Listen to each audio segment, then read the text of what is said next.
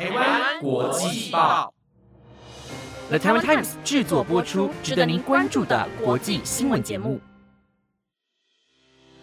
欢迎收听台湾国际报，我是可梅，马上带您来关心九月十五日的国际新闻重点。本集节目资讯由 Mixer Box Chat AI 提供。本日新闻重点：普丁金正恩会面互送国产步枪，白宫提出警告。法国下令停售 iPhone 十二，其他欧洲国家也跟进停售。华为手机开卖疯抢，专家分析将影响苹果在中国的市占率。波兰军人病病例总数已达一百六十六件。日本职棒阪神虎队魁违十八年夺下中央联盟冠军。如果你对以上的新闻有兴趣的话，那就来跟我一起了解今天的国际大小事吧。首先，先带您关心国际政治议题。俄罗斯总统普京和北韩领导人金正恩十三日在俄罗斯会面。此次会面不仅普京承诺下次将回访北韩。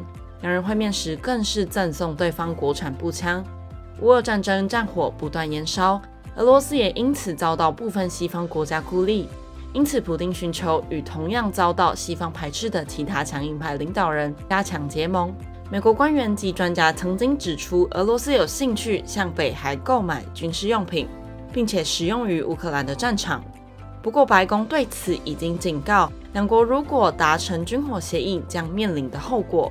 而日本政府也提出，武器交易可能会违反联合国安全理事会所采取的相关禁令。接下来带您关心电子议题。法国辐射监管机构在十二日以电磁波过强为由，下令法国苹果停止贩售 iPhone 十二。继法国提出之后，荷兰、德国、西班牙等欧洲国家也下令当局停止销售 iPhone 十二。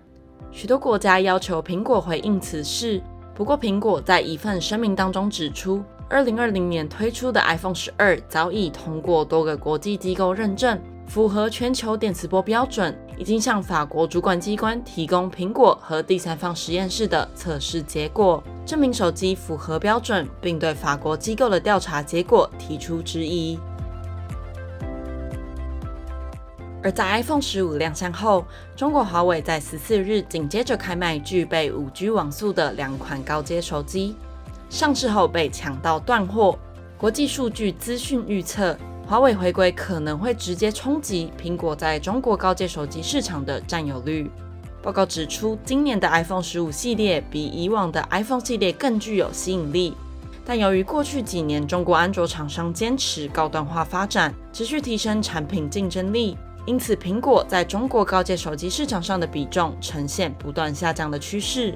对此，国际数据资讯分析师表示，苹果目前依然是具有比较大的优势。不过，随着华为的回归以及安卓不断提高的高阶品牌形象，苹果在中国高阶手机市场将会遭遇更大的挑战。WHO 在昨日表示，截至九月十一日为止。波兰总共已经通报了二十三起退伍军人病死亡案例，至今通报病例数已经达到了一百六十六件。不过九月七日以后还没有新的病例产生。退伍军人病是由退伍军人杆菌所引起，大多数人因为水中或土壤中的细菌而受到感染，感染症状包括肺炎，严重者可以导致死亡。WHO 解释，军人病最常见的传播途径是洒水与喷水，或者是受污染水源的雾气。因此，波兰目前将城市供水系统注入氯进行消毒，同时警告波兰居民，由于军团菌在二十到五十度之间的存活率很高，在饮用水之前一定要将水煮沸。